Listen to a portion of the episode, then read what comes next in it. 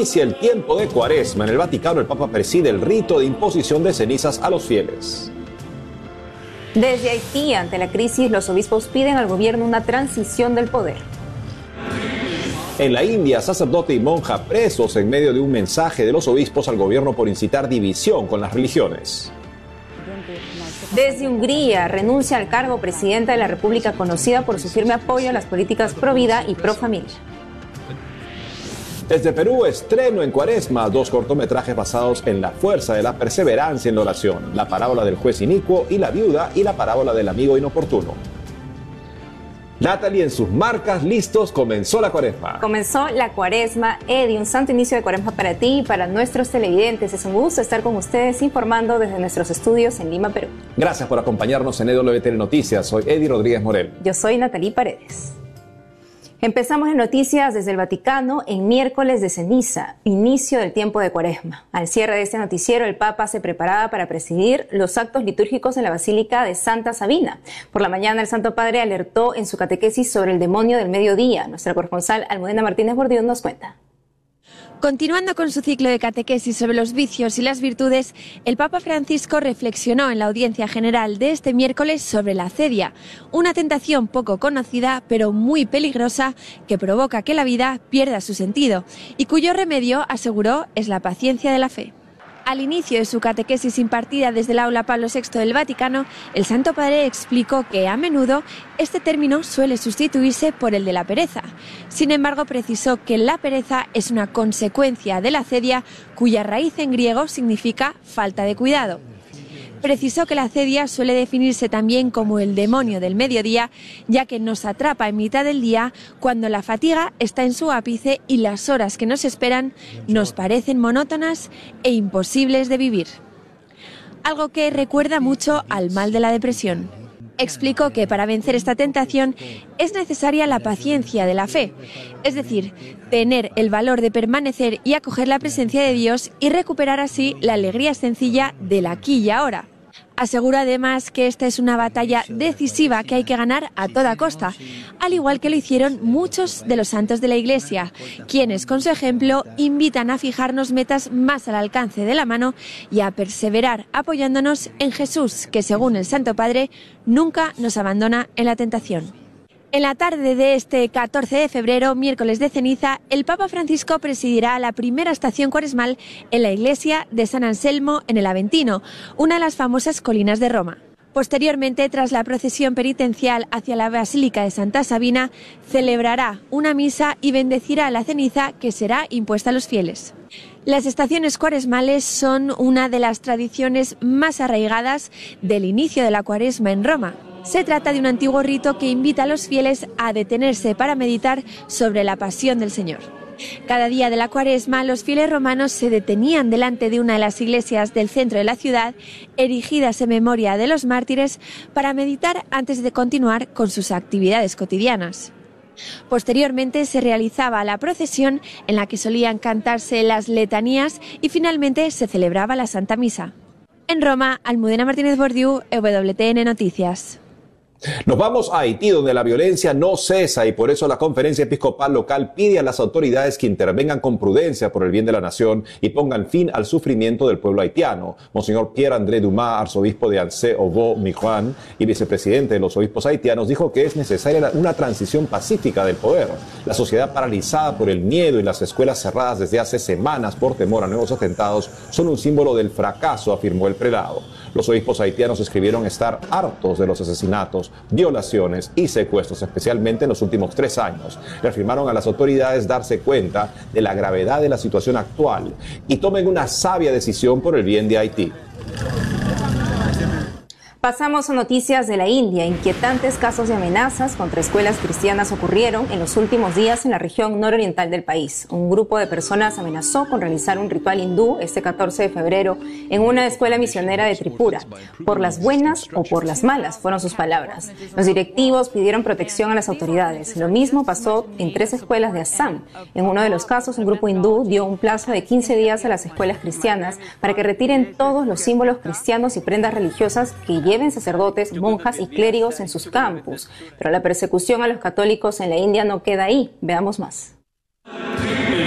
Él es el padre Dominique Pinto, sacerdote en la India. Desde el 5 de febrero último está detenido acusado de intentar convertir a hindúes pobres al catolicismo. El padre Pinto es director de Navinta, un centro pastoral. En ocasiones, esta entidad cede sus instalaciones evangélicos que estudian las enseñanzas de Jesús. La reciente jornada congregó a más de 100 personas, por ello fue detenido.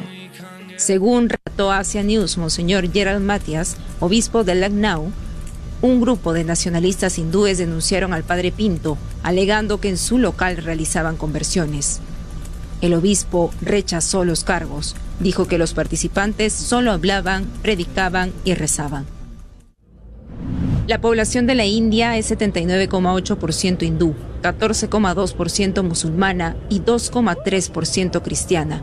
En el estado de Uttar Pradesh, el más poblado de la India, con 230 millones de habitantes, solo el 0,18% son cristianos.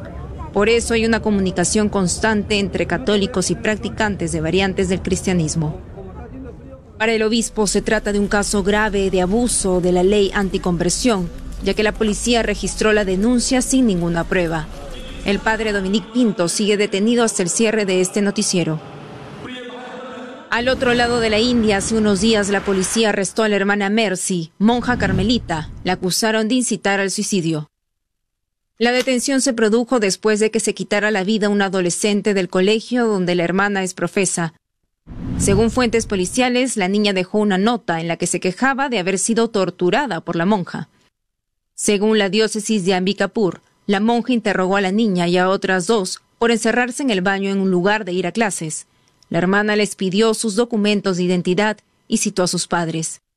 El padre Lucián Cujur, director de los colegios de la diócesis, dijo que aún no está claro si la nota de suicidio es original. Sostuvo que las acusaciones contra la monja son falsas. Si es declarada culpable, la hermana Mercy podría ir a la cárcel por 10 años o incluso recibir cadena perpetua. La Conferencia de Obispos de la India lamenta que los ataques contra los cristianos sigan aumentando. Piden que el 22 de marzo sea un día de oración y ayuno por la paz y la armonía en el país. Este 20 de febrero, primer martes de Cuaresma, Nuestra Señora del Encuentro con Dios Producciones estrena dos cortometrajes basados en la fuerza de la perseverancia en la oración. Para hablar al respecto estamos con la hermana María Esther García. Es productora general de NSE Producciones y habla desde Barcelona, España. Hermana, bienvenida. Gracias, Edwin, y gracias a todo EWTN por invitarme. Hermana, cuéntenos por qué estos cortometrajes estrenarlos justamente al inicio de la Santa Cuaresma. Los ponemos en el marco de la Cuaresma porque la Cuaresma es un tiempo litúrgico de conversión, lo sabemos, cuyas bases o pilares que nos invita la Iglesia a, a ejercitar en este tiempo especial son la oración, el ayuno y la limosna. Estas dos parábolas expresamente a través del evangelista San Lucas nos, nos hablan de la oración. Más que de la oración, como decía usted al principio, de la perseverancia en la oración, porque todo eso también ejercita nuestra fe. Es lo que vamos a ver en la representación de estas parábolas en, en estos cortometrajes cinematográficos, es lo que hemos querido plasmar y vemos que la cuaresma es un tiempo muy adecuado para poder estrenarlas. ¿Y cuáles son las parábolas, hermana, en concreto, que nos ayudan a apreciar la importancia de perseverar en la oración? Como decía el evangelista San Lucas, las trae es la parábola del juez inicuo y la viuda inoportuna y la parábola del amigo inoportuno. ¿De qué nos hablan estas parábolas? Nos enseña Jesús.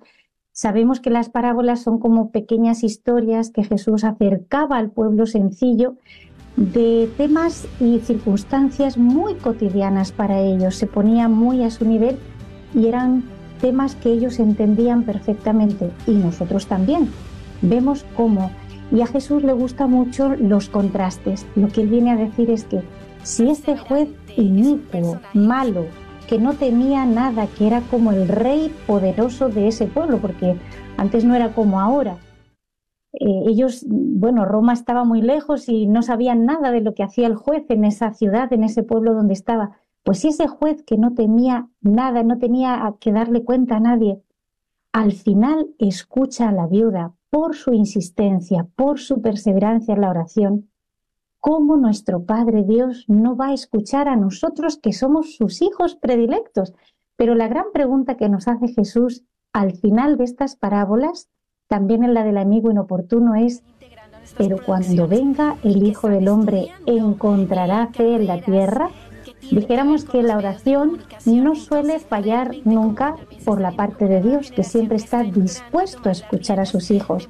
Más bien estas parábolas nos hacen examinarnos si la actitud nuestra es como la de la viuda y como la del amigo, es decir, ¿qué tanto suplico yo?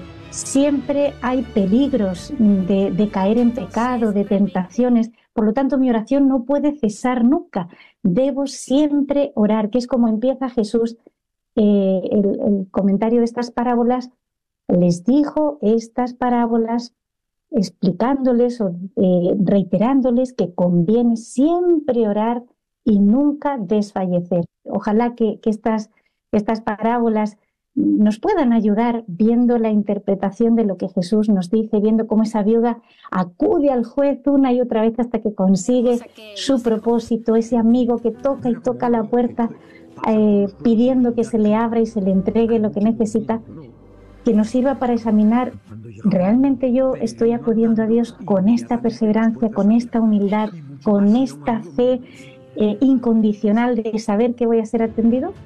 Y hermana, cuéntenos cómo pueden hacer las personas para ver estos cortometrajes. Bueno, lo vamos a inaugurar, como dijo usted al principio, el 20 de febrero, primer martes dentro de la cuaresma, en, los, en el canal de YouTube que tenemos NSTV Perú. NSTV Perú, ahí los podrán ver y en nuestras redes sociales también de NSTV. Estas parábolas, porque ya, ya llevamos un, tiempo trabajando en esto, empezamos desde pequeñitos y hemos ido tomando experiencia. Estas son las primeras que se graban en Lima. Las hemos grabado a una hora de Lima, en, la, la, zona de Cieneguilla, con un hermoso también paisaje y ha sido con un equipo mm, prácticamente todo de allí de Perú, voluntarios, algunos miembros del equipo de NSE y mucha gente joven que está surgiendo, deseando eh, trabajar en este tema del teatro, del tema audiovisual. Así que también animamos a las personas que quieran eh, que se vean mm, que, pueden trabajar en, en, esta interpretación o en el equipo técnico, por supuesto, pues que puedan ponerse en contacto con nosotros para las próximas parábolas que iremos grabando. Este año tenemos ya proyectadas en abril dos parábolas más y en agosto, si Dios quiere, otras dos más. Pues excelente recurso para vivir mejor esta cuaresma. Muchas gracias por haber estado con nosotros hoy día, hermana. Gracias a ustedes. Hacemos una pausa y al volver, desde Hungría renuncia al cargo presidente de la República conocida por su firme apoyo a las políticas pro vida y pro familia. Además, en un informe especial le contamos la verdad sobre la existencia del infierno. Volvemos con más noticias con Enfoque Católico.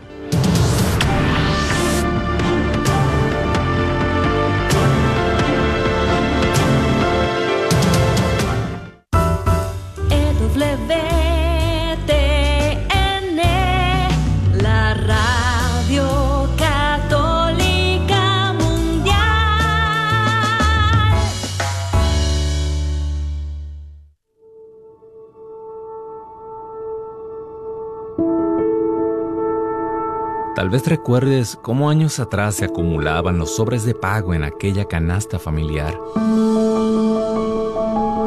Por eso, la Madre Angélica exhortaba a mantener la donación de EWTN entre el pago de gas y electricidad.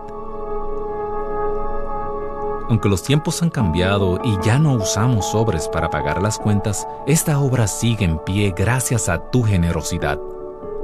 En EWTN y Radio Católica Mundial queremos agradecer a los miles de donantes que durante años han atesorado en el cielo dando vida a este apostolado y recordarte que hoy más que nunca contamos contigo. Para donaciones, ewtn.com diagonal donaciones o 1-800-447-3986.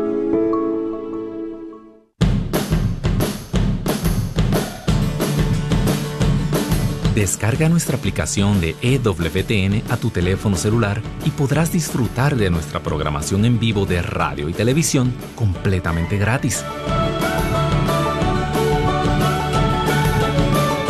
tu Google Play Store o Apple App Store y descárgala ahora para que nos lleves siempre contigo.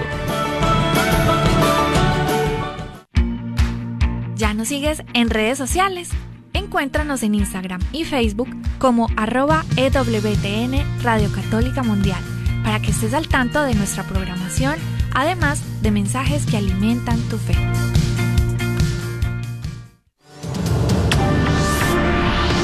Ahora nos vamos hasta Hungría para contarles que hace poco renunció a su cargo a la presidenta de la República, conocida por su firme apoyo a las políticas pro vida y pro familia. ¿Qué pasó? Aquí le contamos. El 10 de febrero último, la presidenta de Hungría, Katalin Novak, renunció a su cargo ante las protestas por indultar en 2023 a un hombre condenado por ocultar abusos sexuales a menores. Emití un indulto que causó desconcierto y malestar en mucha gente. Me decidí en abril del año pasado a favor del indulto, creyendo que el condenado no abusaba de la vulnerabilidad de los niños que se le habían confiado. Cometí un error. Novak es una aliada cercana del primer ministro de Hungría, Víctor Orbán. Tiene 46 años y es cristiana protestante. Tiene tres hijos. Fue aliada de la Iglesia Católica por su firme apoyo a las políticas en defensa de la vida y la familia. En las calles, las protestas por el polémico indulto comenzaron la semana pasada. Los partidos de oposición se unieron a las críticas. La tristeza y también esta ira, esta ira realmente natural, que lleva a la gente a la calle, que lleva a la gente a hablar en voz alta. Esta es la razón por la que el gobierno está muy preocupado en este momento. La actual presidenta de Hungría no es digna de su cargo, no es digna de ocupar ningún cargo público. El sentenciado indultado por Novak el año pasado fue condenado en 2018 a más de tres años de prisión tras ser declarado culpable de presionar a las víctimas para que se retracten de sus denuncias de abuso sexual por parte del director de un hogar infantil. Este último fue condenado a ocho años por abusar de al menos diez niños entre 2004 y 2016, según Associated Press. Como en muchas democracias en Hungría, solo el jefe de Estado tiene derecho a otorgar un indulto y es inapelable. Para el abogado de las víctimas, la gracia presidencial fue una ofensa. Pido disculpas a aquellos a quienes he lastimado y a cualquier víctima que haya sentido que no los estoy defendiendo. He estado, estoy y estaré para la protección de los niños y las familias. Katalin Novak concedió 40 indultos en 2023, según medios nacionales, el mayor número de indultos en la historia reciente de Hungría. En la historia de la Iglesia, diversos santos y beatos recibieron mensajes y visiones de cómo es el infierno. Hace un mes, el Papa Francisco, pensando en Dios como el Padre misericordioso que recibe al Hijo pródigo, dijo que le gustaría pensar que el infierno está vacío. En este informe especial le contamos la verdad sobre la existencia del infierno. El juicio final. Esta es la pintura que retrató Miguel Ángel en 1541 en la Capilla Sixtina, en el Palacio del Vaticano. En el juicio final, Cristo separará a unos de los otros. Los justos recibirán la vida eterna y los pecadores el castigo eterno. Así lo plasmó Miguel Ángel en su obra. Los ángeles tocan las trompetas anunciando el juicio final. Cristo al centro. Junto a él, María. Alrededor, varios santos. A su lado derecho, los que ascienden al cielo y a la izquierda los condenados al infierno. El catecismo afirma la existencia del infierno. Para algunos es una fantasía. ¿Puede la misericordia de Dios condenar a alguien? El padre Francisco Torres, licenciado y profesor de liturgia en Plasencia, España, explica. La misericordia de Dios es infinita. La misericordia de Dios es para todos. Pero al lado de la misericordia divina también tenemos que confesar la justicia de Dios. Misericordia y justicia se dan a la vez en Jesucristo, que es al que el Padre le ha confiado el juicio del alma, el juicio de cada hombre, el juicio del mundo, el juicio de la historia. Son tres las razones por las que la gente no quiere creer en el infierno, según el padre Torres, por miedo, porque no aceptan que exista un estado terrible de condenación y por desconfianza a Dios. Bueno, la definición del diablo mejor es la de padre de la mentira. Entonces, aquellos que afirman que el infierno no existe o que al infierno no va nadie, pues son mentirosos y hacen el juego sucio al demonio. Esto él lo aprovecha para decirle a la persona, ¿no? Susurrar esa seducción de decir, si no pasa nada porque hagas esto, porque hagas lo otro. Como Dios es bueno, no te va a pasar nada. El padre Torres también dice que la falta de fe, la incredulidad, la idolatría, la lujuria, la gula, la codicia, el orgullo sin arrepentimientos pueden arrastrarnos a la condenación total, pero son tres pecados que aparecen en la Biblia, los más horrendos para Dios. Son el pecado de aborto, el pecado de, del maltrato o la muerte del inocente, en los pecados contra la carne, la sodomía, por ejemplo, la anticoncepción, y luego están pecados como el sacrilegio, la profanación, incluso el mismo San Pablo, ¿no? Lo dice claro, que aquel que comulga sin estar en gracia de Dios, comulga su propia condenación. En la historia de la Iglesia Católica hay santos a quienes Dios les concedió ver el infierno. Santa Teresa de Jesús describe así su visión del infierno. Una entrada a manera de un callejón muy largo y estrecho, a manera de horno muy bajo y oscuro y angosto. El suelo le parecía de una agua como todo muy sucio y de pestilencial olor. La beata Ana Catalina Emmerich dice que el infierno tenía la forma de un edificio inmenso, tenebroso, alumbrado con una luz metálica. Tenía una entrada con enormes puertas negras con cerraduras y cerrojos. Santa Faustina Kowalska dijo que en el infierno existen cavernas y fosas de tortura donde cada forma de agonía difiere de la otra. Hace unos años un exorcista muy reputado aquí en España eh, describía el, infierno, me parece que de una manera muy acertada, ¿no? Como ese estado de soledad en el que la gente está metida como en nichos oscuros y sabiendo que hay alguien a tu lado, nunca jamás te podrás comunicar con él. El padre Francisco Torres quien antes ejercía el ministerio del exorcismo, dijo que el infierno debe ser un lugar tan horrendo, triste y torturador que el mismo demonio expulsado de un cuerpo se niega a volver al infierno. Algo que tortura mucho al demonio es el amor de Dios. De tal manera que el infierno se, se podría describir como ese estado en el que el alma condenada llora y es torturada por el recuerdo de lo que tuvo y perdió, de lo que tuvo y rechazó, que fue el amor de Dios. La evidencia nos conduce a estar seguros de que el infierno sí existe y no está vacío. Nos vamos a Turquía para contarles que medios locales informaron que la antigua basílica de San Salvador en Chora, conocida en todo el mundo por sus frescos y mosaicos, será convertida en una mezquita. El próximo 23 de febrero será consagrada como la mezquita de Carille. La iglesia de Chora es reconocida como uno de los ejemplos más importantes de arquitectura sagrada bizantina. El antiguo complejo monástico se fundó en el siglo VI. En el siglo XII se construyó la iglesia, que fue completamente renovada a principios del siglo XIV. En el centro de los frescos y mosaicos está la encarnación de Cristo como acontecimiento de salvación. Mientras en Turquía desaparecen iglesias, en América templos sencillos surgen y renacen. Veamos qué está pasando en Chile. Aseguran el arnés y empieza el trabajo. Son los estudiantes de la Pontificia Universidad Católica de Chile, junto con alumnos de otras universidades y escolares, trabajaron en la construcción de capillas en cerca de 50 localidades del país en enero último. Gracias. Bajo la premisa de poner a Cristo en el centro, más de 1.300 voluntarios recorrieron las comunidades más necesitadas del norte y sur de Chile. Los trabajos de verano fueron organizados por la Dirección de Pastoral y Cultura Cristiana de la Universidad Católica. Se ejecutaron cinco proyectos de construcción y reparación de capillas. El eje principal fue la evangelización y que los jóvenes chilenos conozcan la realidad de su país. Estamos en la zona de Carmen Bajo, en Melipilla. En esta zona, este el sector, ha usado un galpón de capilla por los últimos 20, 30 años y en verdad era su sueño eh, generar esta oportunidad que le dio Capilla País para construir esta capilla que está atrás mío. El proyecto misionero responde al llamado del Papa Francisco para un encuentro entre las comunidades a lo largo de Chile a través de la edificación y restauración de capillas en mal estado por el pasar del tiempo. Me parece muy genial que haya salido este proyecto de la nueva capilla, ya que la antigua no estaba en buenas condiciones como para usarse, ya que el techo tenía agujeros, tiene todavía agujeros y muy antigua la estructura.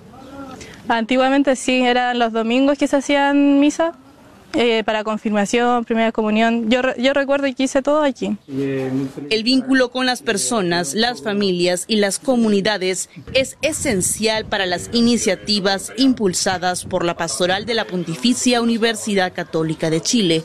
Buscan abarcar cada sector del país, pero más allá de eso, aseguran que su enfoque está en el compartir con la gente. Nos despedimos del Vaticano con los actos litúrgicos por el inicio de la Santa Cuaresma. 40 días de ayuno, oración y penitencia preparándonos para la Semana Santa. Hasta mañana.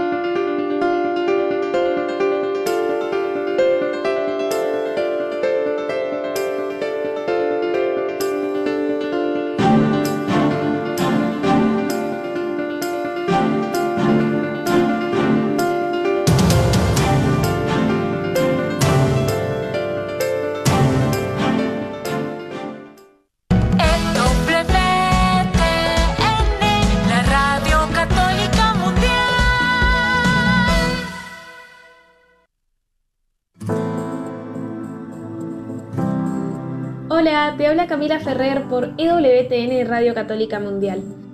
Y quiero que sepas que el Espíritu Santo quiere aletear sobre las aguas tempestuosas de tu vida, traer orden, paz y sosiego a tu alma.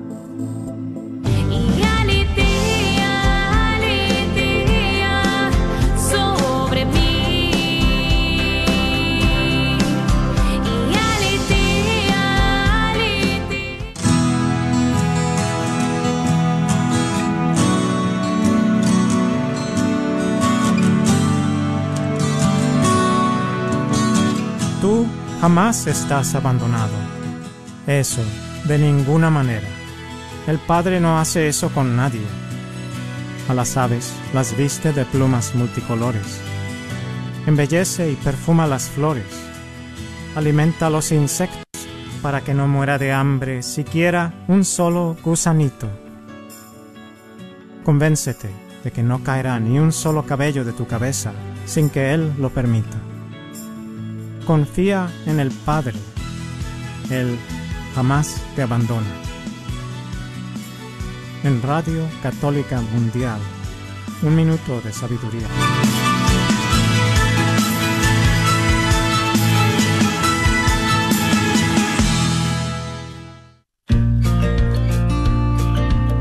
A ti, oh Dios, te alabamos. A ti, Señor, te reconocemos a ti, eterno Padre, te venera toda la creación. Los ángeles todos, los cielos y todas las potestades te honran. Los querubines y serafines te cantan sin cesar. Santo, santo, santo es el Señor, Dios del universo.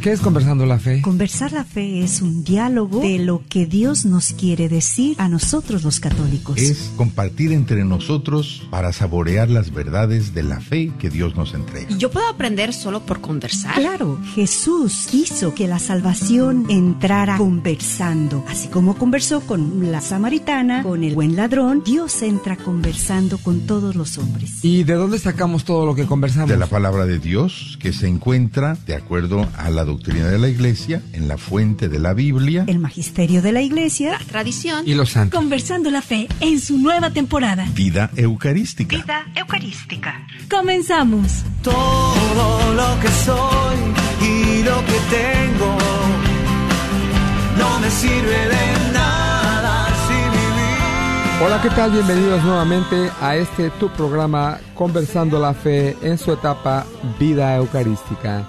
Yo soy Guillermo Robles y cordialmente te saludo desde los benditos estudios de Radio Santísimo Sacramento de la Diócesis de Sacramento, California, y a todos ustedes que nos escuchan y siguen a través de EWTN Radio Católica Mundial, y por supuesto a todos nuestros seguidores que nos dejan sus likes y pequeños comentarios a través de Facebook. Pues hoy día miércoles vamos a continuar trabajando en este tema tan interesante, en esta encíclica que nos dejó San Juan Pablo II, titulada La Iglesia vive de la Eucaristía. Y decimos, pues, ¿qué significa eso? Y creímos que era algo corto, llevamos apenas cuatro números y verdaderamente hay mucha, como dice el padre, mucha tela de donde cortar y la una que cortamos le desdoblamos y sigue saliendo más y más y más y pareciera que esto no tiene término, ¿verdad? Muy interesante y qué bueno que no tiene término porque verdaderamente nos habla de lo importante que es la Eucaristía. A veces la tomamos a la ligera, pero vemos que aquí definitivamente con estos programas vamos a ver que la Eucaristía está cubriendo al mundo entero. Si ustedes pueden tener la imaginación que se ocupa para cubrir el mundo entero, es la Eucaristía, es Jesucristo. Y nosotros, pues, somos parte de ella. Y Él quiere que seamos parte de, de, de, ella. Muy interesante el tema que ayer nos explicó también el Padre, el de eh, la santidad, ¿verdad? El del llegar al cielo, el de que quién no va a pasar por el purgatorio. A veces hay unos que dicen el no, aquel no, pero el Padre claramente nos dejó que todos le vamos a caer al purgatorio un rato, ¿verdad? por lo que nos faltó, por lo que no hicimos, por lo que no quisimos hacer, por los motivos que querramos, pues no, no, no le llegamos a, a donde teníamos que llegar. Él lo explicó muy claro. No sabemos ustedes o cada uno de ustedes en qué escalón vayan o si ya se atrevieron a subir los escalones. Entonces, nuevamente todo esto es una gran invitación a, al aprendizaje, al estudiar, a un autoanálisis para crecer en nuestra religión verdaderamente como lo tenemos que hacer. A lo mejor no llegamos al escalón que nos tenían planeado, pero sí verdaderamente hacer la lucha por llegar al que más, al que más podamos alcanzar. Hoy vamos a seguir comentando en estos números, creo que sigue el número 5 pero no sin antes presentarles al gran equipo que tenemos este día.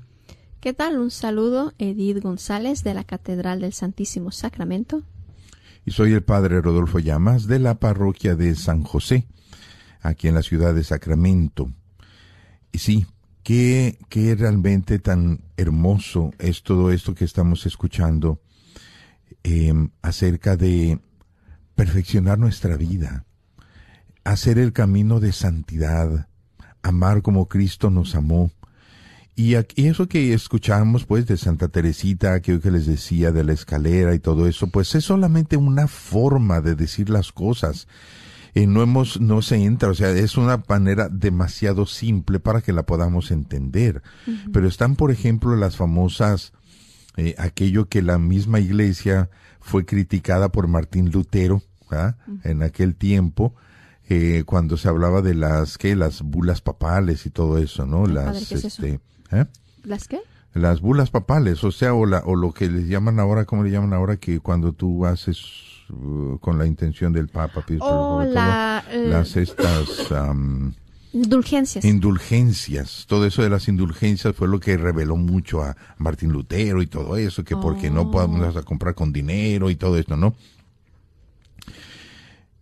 Eh, claro, por un lado, Francis, este, Martín Lutero tenía hasta cierto punto razón, pero en realidad de fondo había una gran verdad.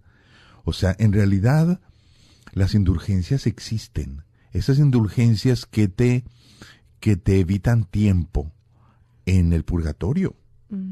O sea, ¿cómo puedes hacer esas como trampitas para, para quitarle tu tiempo al purgatorio? Son cosas muy hermosas. Por ejemplo, allí las, las famosas indulgencias se dan en ciertos momentos especiales, cuando haces oración, cuando meditas, cuando todo esto, ¿no? Pero el mismo, la misma escritura nos dice, por ejemplo, cuando tú cuidas con paciencia a tus padres ancianos. Mm. Cuando tú cuidas con paciencia, con amor a tus padres ancianos, tu mamá, tu papá, eso te sana muchos pecados de tu alma. Esas son muchas indulgencias y están en la Biblia. O sea, en realidad, eh, Martín Lutero tonteó bastante. O sea, en lugar de meterse, ok, está mal lo que se negocie con estas cosas, pero ¿qué hay de fondo? ¿por qué se está diciendo que hay de fondo? Y sí, de fondo hay mucha cosa. O sea, y la misma iglesia, pues, este, eh, escuchó, escuchó a, a, Martín Lutero y se dio cuenta de lo que estaba mal, pero salvó lo que estaba bien. O sea, no podemos quitar de un, de un tirón todo esto. Hay algo, es el Espíritu Santo que nos está diciendo algo. Y sí, o sea, en realidad, cuando tú haces sacrificios, cuando tú por, por, eres consciente de tu de tu pecado. Te avergüenza tu pecado, te pesa tu pecado. Entonces tú haces como ciertas promesas a Dios. Como el otro día estaba escuchando que un muchacho, que pues tenía su negocio y todo eso, pero quiso abrir un negocito para ayudar a la radio y el, el famoso café y, y, fe. ¿Verdad? Ese negocio es para la radio. Yo lo dirijo y todo esto, pero este, una buena ganancia va a ser para la radio. Ese hombre lo está haciendo para resarcir su pecado que cometió antes. Entonces, eso es indulgencia para él, eso le va a salvar, le va a salvar, eh, y, ahí es donde la, mala intención de Lutero decía, sí, entonces sí, la iglesia está imponiendo que con dinero, no, la iglesia no está imponiendo nada esa persona solita se está imponiendo su castigo. ¿Te fijas? Solita se está imponiendo. ¿Qué es lo que hizo, por ejemplo, este saqueo? Que eso no es parábola, eso es una parte de la historia que se nos pone en el Evangelio. El mismo saqueo se puso su propio castigo. Señor, se convirtió, le entró a la luz de Dios y dice, voy a pagarle a todos los que a los que he robado. O, o, ¿cómo dice? Me voy a convertir. voy a, voy a dar, voy a dar a los pobres y a quien le robé le voy a dar cuatro veces más. No es la iglesia quien se lo está imponiendo, no es Cristo quien se lo está imponiendo, solito le salió de su corazón. Entonces, eso le va a ahorrar tiempo en el purgatorio. Yo pienso que lo que lo, importante aquí es la intención del corazón. Correcto. Porque uno también lo puede hacer al revés, puede abusar, puede decir, bueno, eh, voy a hacer esta indulgencia plenaria, pero realmente lo hago más a fuerzas, que, que realmente que tengo esa intención de convertirme, de arrepentirme y de pedir perdón y de, de, sanar un poco el pecado que ya hice. Porque pues uno puede decir, ay, pues qué fácil, yo rezo un, Padre Nuestro, una de María por las oraciones del Papa, hago esto y ya, ya salí. Pero no, si no hay realmente esa intención del corazón de hacer alguna obra de misericordia, de cualquiera de las cosas que nos dice ahí la iglesia que podemos ganar indulgencias, no nos cuesta, todo nos va a contar, o sea, Dios no como a Dios no lo podemos comprar, definitivamente, pero Él ve la intención del corazón y eso es lo que nos da la indulgencia, nos, nos, ayuda. Padre, yo creo que a veces también la misma vida nos va enseñando, ¿no? Porque ¿para qué vamos a negar a veces cuidar a nuestros padres cuando son grandes, cuando están enfermos? Se complica, porque tenemos situaciones de familia, tenemos hijos, tenemos trabajo, estamos cansados. Pero verdaderamente es ahí donde está el sacrificio, ¿verdad? Yo creo que cuando acomodamos las cosas, tenemos tiempo para todo. Y a veces nos hacemos los que pues, estoy ocupado y no puedo, o que lo haga mi hermana, o que lo haga mi otro hermano, o que lo haga alguien más. Pero es, ese yo creo que hay un tiempo del, yo creo que en la vida Dios nos pone el tiempo para todo. A veces también, por ejemplo, ser padre no es fácil, ¿verdad? Pero yo creo que de todo aprendemos. Yo creo que de ser padre, de ser un buen empleado, de ser un buen hijo y de cuidar de nuestros padres, todos esos detalles son vivencias que nos dan experiencia, que nos acercan, nos acercan a, a, Dios, ¿verdad? A ver lo que es la vida. Porque, quieran o no, uno, cuando nos toca cuidar a nuestros padres, pues a veces, como lo repito, nos pesa, pero si vamos atrás, fuimos niños y ellos nos cuidaron a nosotros, ¿verdad? Y luego nosotros tenemos hijos y a lo mejor, ¿verdad? No sabemos, nuestros hijos nos van a cuidar a nosotros como nosotros tenemos que cuidar a nuestros padres, porque a como dé lugar nos vamos a hacer ancianos, si Dios nos lo permite. Entonces, yo creo que es algo mutuo en lo que podemos todos ir, por, por decir, ganando créditos, ¿verdad? y vivirlo, aprender, porque yo me acuerdo, yo, yo de, de ver, de, cuidar a mi suegra, cuidar a mi mamá, eh, yo verdaderamente aprendí muchas lecciones de la vida. Es, es algo impresionante, aunque es tiempo, aunque es sacrificio, aunque a veces te tienes que aguantar muchas cosas. Eh, yo creo que es el tiempo que verdaderamente Dios te pone ahí, porque ahí tienes la oportunidad de ganar tus créditos. Si tú los tomas, bienvenidos. Si tú no los tomas, pues es, es, es opcional, ¿verdad? De usted. Exacto. Y eh, la cuestión es, de aquí podemos sacar otras conclusiones también. Por ejemplo, hay, eh, hay carreras que combinan muy bien lo que es la carrera y lo que es tu talento y tu caridad. Por ejemplo, enfermeras, personas que se dedican a cuidar a los, a los ancianos, o sea, esas personas si realmente no lo hacen solamente por el dinero, sino que realmente están dando su amor y cuidan, o sea, algo que no paga el dinero. O sea, a lo mejor te están dando un, un sueldo porque pues, tú trabajas en un, en un hospital de ese estilo o lo que sea. Pero tú sabes cuándo el dinero te paga y tú sabes cuándo puedes dar más de lo que te paga el dinero. O sea, cuando tú ya estás como enfermero, como médico, tú ya estás dando más de tu humanidad. Eh, te van a pagar igual si lo haces de mala manera o si lo haces de buena manera. Te van a pagar igual. Pero entonces tú sabes que si lo haces de buena manera, si lo haces con amor, si lo haces con honestidad, te estás también eh, quitando tiempo de purgatorio. Todo, es que todo. Todo, esto es. Todo lo que podemos aprender y todas las oportunidades que tenemos durante todo el día, en lo que nosotros nos dediquemos con nuestra familia, eh, deberás pensarlo. O sea, pensarlo cuando yo estoy así como que si tú estás cansado del trabajo, llegas y ves que hay un desastre en tu casa, acuérdate, acuérdate que como vas a reaccionar, como vas a llegar a tu casa, es como o vas a, a, utilizarlo para hacer un sacrificio y ganarte puntos para ir al cielo o todo lo contrario.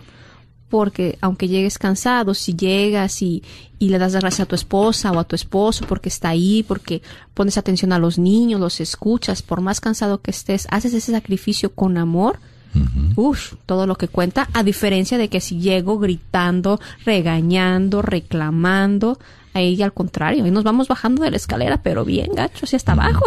Sí, exactamente. Yo, creo que hay algo que se llama, bueno, yo, yo lo aplico, lo trato de aplicar y no sé si esté yo bien, se llama hospitalidad. No importa lo que estés haciendo, ¿verdad? No porque trabajes en un hospital, se llama hospitalidad, pero en tu casa, en tu otro trabajo, aunque seas un mecánico, donde estés, se trata de la definición de hospital, hospitalidad.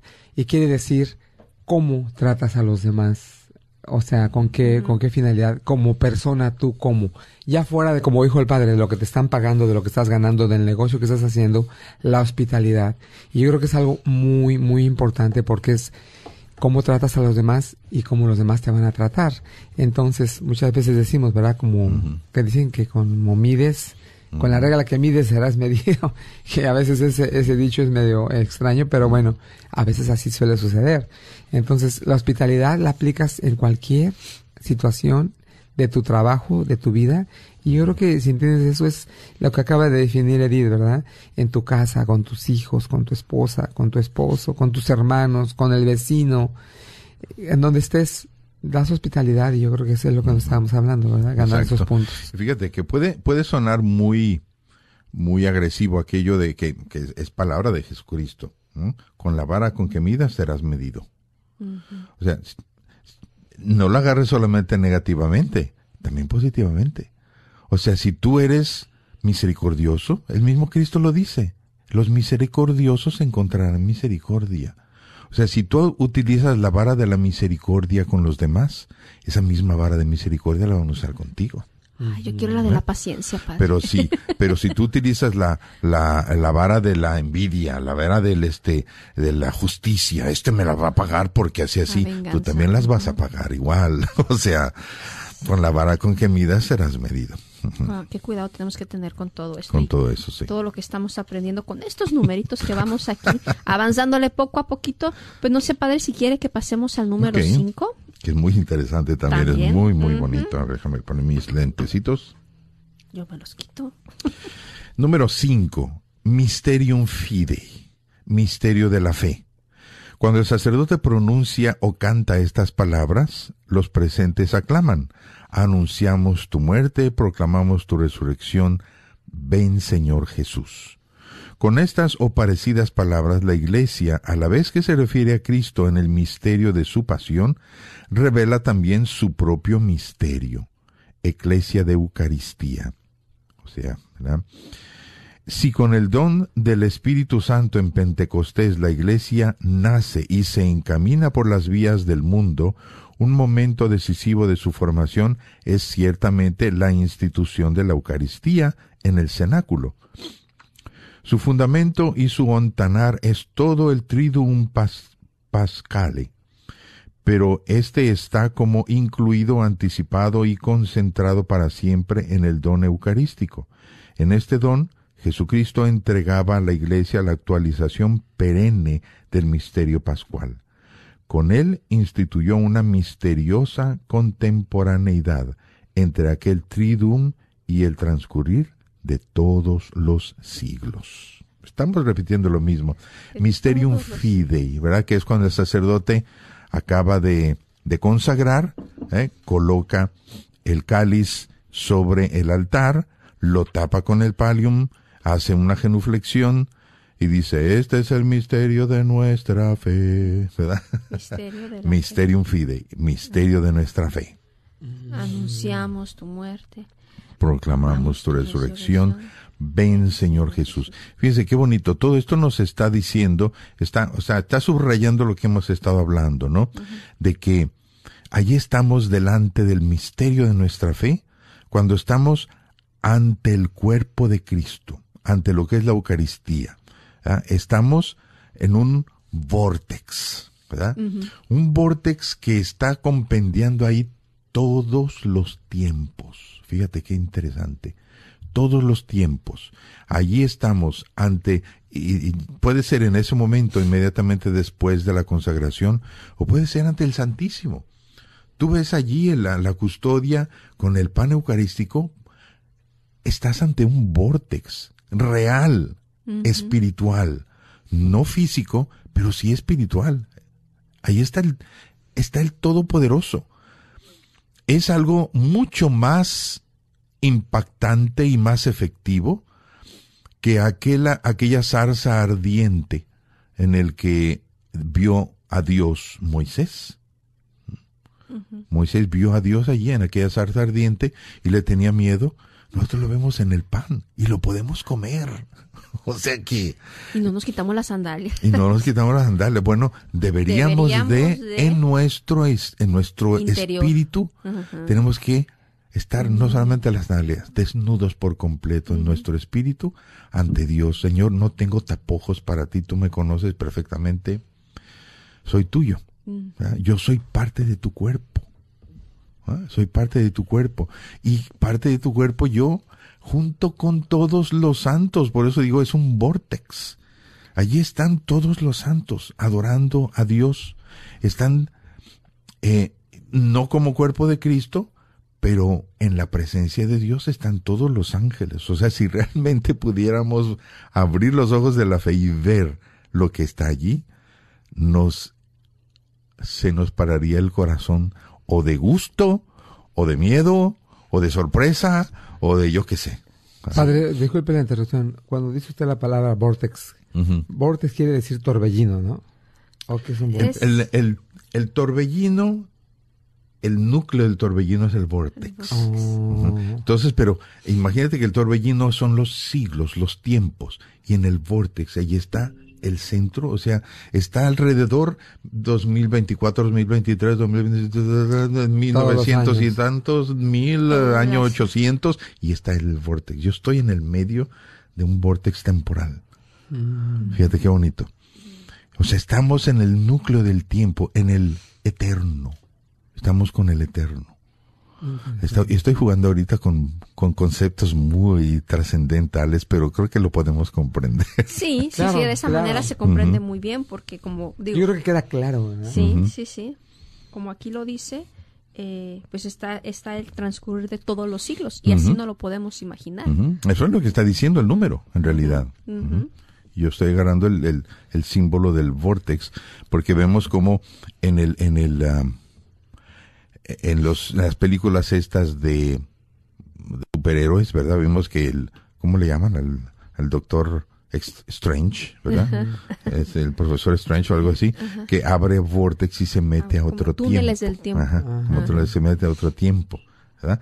Por eso tú estás en el vortex, entonces tú puedes ver el año 1000, el año 1800, el año 1300, el año 300, el de Cristo, ¿verdad? el año cero te puedes meter ahí. wow. ¿Qué tal? No, pues muy, muy interesante, padre. Pues vamos a, a, seguir comentando de, de, todo esto porque yo pienso que la importancia, y yo creo que, no sé, me imagino que cuando el Papa eh, hizo esta, esta encíclica, todo lo que él tenía en su cabeza, o sea, todo el entendimiento que el Espíritu Santo le había dado, acerca de este misterio que es la Eucaristía, que es el centro de nuestra fe. Eh, él lo quería transmitir, al, pero como que transmitirlo directamente al pueblo así como es, no es fácil porque es un misterio de fe. Misterio de fe. Entonces, todo esto lo creemos por fe. Y con esta encíclica yo me imagino que él quiso pasar toda esta información, todas estas reflexiones a, primero pues a los, a los sacerdotes, a, a los laicos, dejar toda esta, todas estas enseñanzas a la mano para que pudiéramos ir creciendo, ir creciendo en este misterio. Y nosotros aquí lo estamos tomando por eso mismo, porque queremos compartirlo con, con todos ustedes que nos están escuchando y que de cierta manera podamos entender que la importancia que es este, como lo acaba de explicar el Padre, este núcleo de nuestra fe. Es que de ahí parte todo. Si no creemos realmente que Cristo está presente en la Eucaristía, nuestra fe es vana, o sea, no, está muy débil, sí. No, está muy débil y nos dejamos llevar por cualquier otra cosa, como lo hemos visto. Entonces, de verdad que, que sí les invitamos a que, a que estén escuchándonos y que realmente eh, estén tratando de reflexionar todas estas verdades para poder transmitirlas también ustedes en sus familias, padres de familia. Es bien importante el testimonio que nosotros damos a nuestros hijos. Si ellos ven que nosotros no nos confesamos, no comulgamos, pues cómo van a aprender, cómo van a tener este amor a la Eucaristía si no ponemos el ejemplo. Y nunca es tarde, ¿verdad, padre? Nunca es padre, tarde para empezar. pero, pero fíjate qué bonito es si nosotros podemos captar estas cosas, que se las vayamos pasando a nuestros hijos. O sea, en realidad nuestra fe tiene cosas más encantadoras y más llamativas que todas estas películas de superhéroes. En realidad las tienen y son verdades, no son fantasía. Y estamos, estamos metidos ahorita aquí en este mundo, pues, es, eh, que es, yo qué sé, pasajero ante Dios no es, no es nada. Y como en medio de nuestra nada podemos estar mm, decidiendo cosas eternas. Sí, muy importante. El otro día estábamos viendo una película, o sea, fue que estamos hablando un poco de películas. Yo me quedé Últimos días para participar en la rifa de un Mercedes-Benz. La venta de boletos termina el 19 de febrero en punto de la medianoche. Apoya este ministerio de evangelización comprando un boleto por 25 o si compras cuatro te llevas uno de regalo, 5%. Llámanos para hacer tu compra por teléfono con tu tarjeta de débito o crédito. 214-653-1515. 214-653. 1515 o el 972-892-3386. 972-892-3386. No olvides que todo lo recaudado es a beneficio de esta, tu Radio Guadalupe, radio para tu alma, pues nos permite traer programas como el que acabas de escuchar. No lo olvides, últimos días. La venta de boletos termina en línea el próximo 19 de febrero, en punto de la medianoche.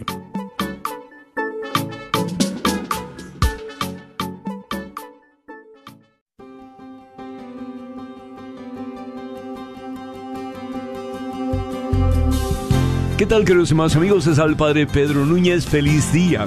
Y en este día que por amor Dios nos da, en el nombre del Señor Jesús les exhortamos, les invitamos para que cooperen con esta estación Radio Guadalupe, para que ustedes a través de sus oraciones, a través de su aporte económico, la palabra de Dios se pueda seguir extendiendo y proclamándose hasta los confines de la tierra. Recuerden aquellos ustedes que han hecho sus promesas de dar sus donativos, no se les olvide. Acuérdense también que lo que le damos al Señor, el Señor siempre nos retribuye el ciento por uno y la vida eterna. Señor, enséñanos a ser generosos para que podamos también disfrutar de las muchas bendiciones que por amor tú nos. El Señor nos bendiga en este día por siempre, hermanos, y hasta la próxima.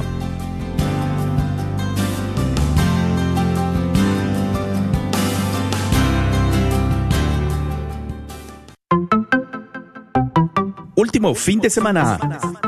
La Radio Guadalupe en tu comunidad. Este fin de semana del 17 y 18 de febrero estaremos visitando las siguientes comunidades. Santa Cecilia, en el corazón de Oak Cliff. San Felipe Apóstol, en Pleasant Grove. Y San Bernardo de Claraval, en el este de Dallas. Y por último, Holy Spirit, en Duncanville, Texas. La Radio Guadalupe en tu comunidad. Aprovecha, este es el último fin de semana que estaremos saliendo acercando los boletos a las diferentes comunidades. Ojalá y que si asistes a alguna de estas comunidades, te acerques a comprar un boleto o al menos a llevarte una calcomanía para ayudarnos a promover la radio con tu vehículo. Son completamente gratis. Una vez más, Nuestra Señora del Pilar, Santa Cecilia, San Felipe Apóstol, San Bernardo y el Espíritu Santo en Duncanville, Texas. La Radio Guadalupe en tu comunidad.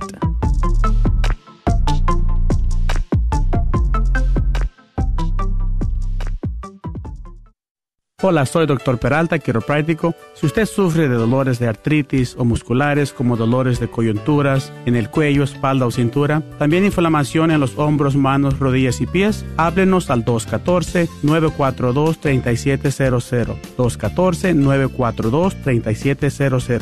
Recuerde, también atendemos cualquier accidente de auto o de trabajo. 214-942-3700. Este es su patrocinio para la red de Radio Guadalupe.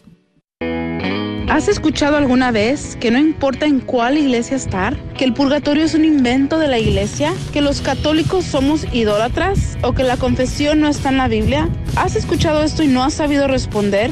Ven y aprende las respuestas este 12 y 13 de febrero en la parroquia de Santa Cecilia, en una plática con Martín Zavala. El evento será de 7 pm a 9 pm. No olvides traer tu Biblia.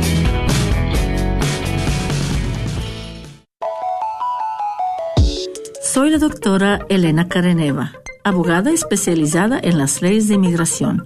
En nuestra oficina vemos a nuestro cliente como uno de nosotros, como familia.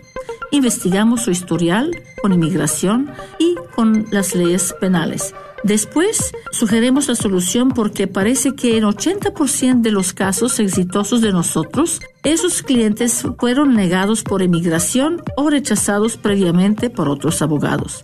Si tú fuiste rechazado por otra oficina de abogados o de inmigración, llámenos al 972-446-8884. La ley de inmigración cambia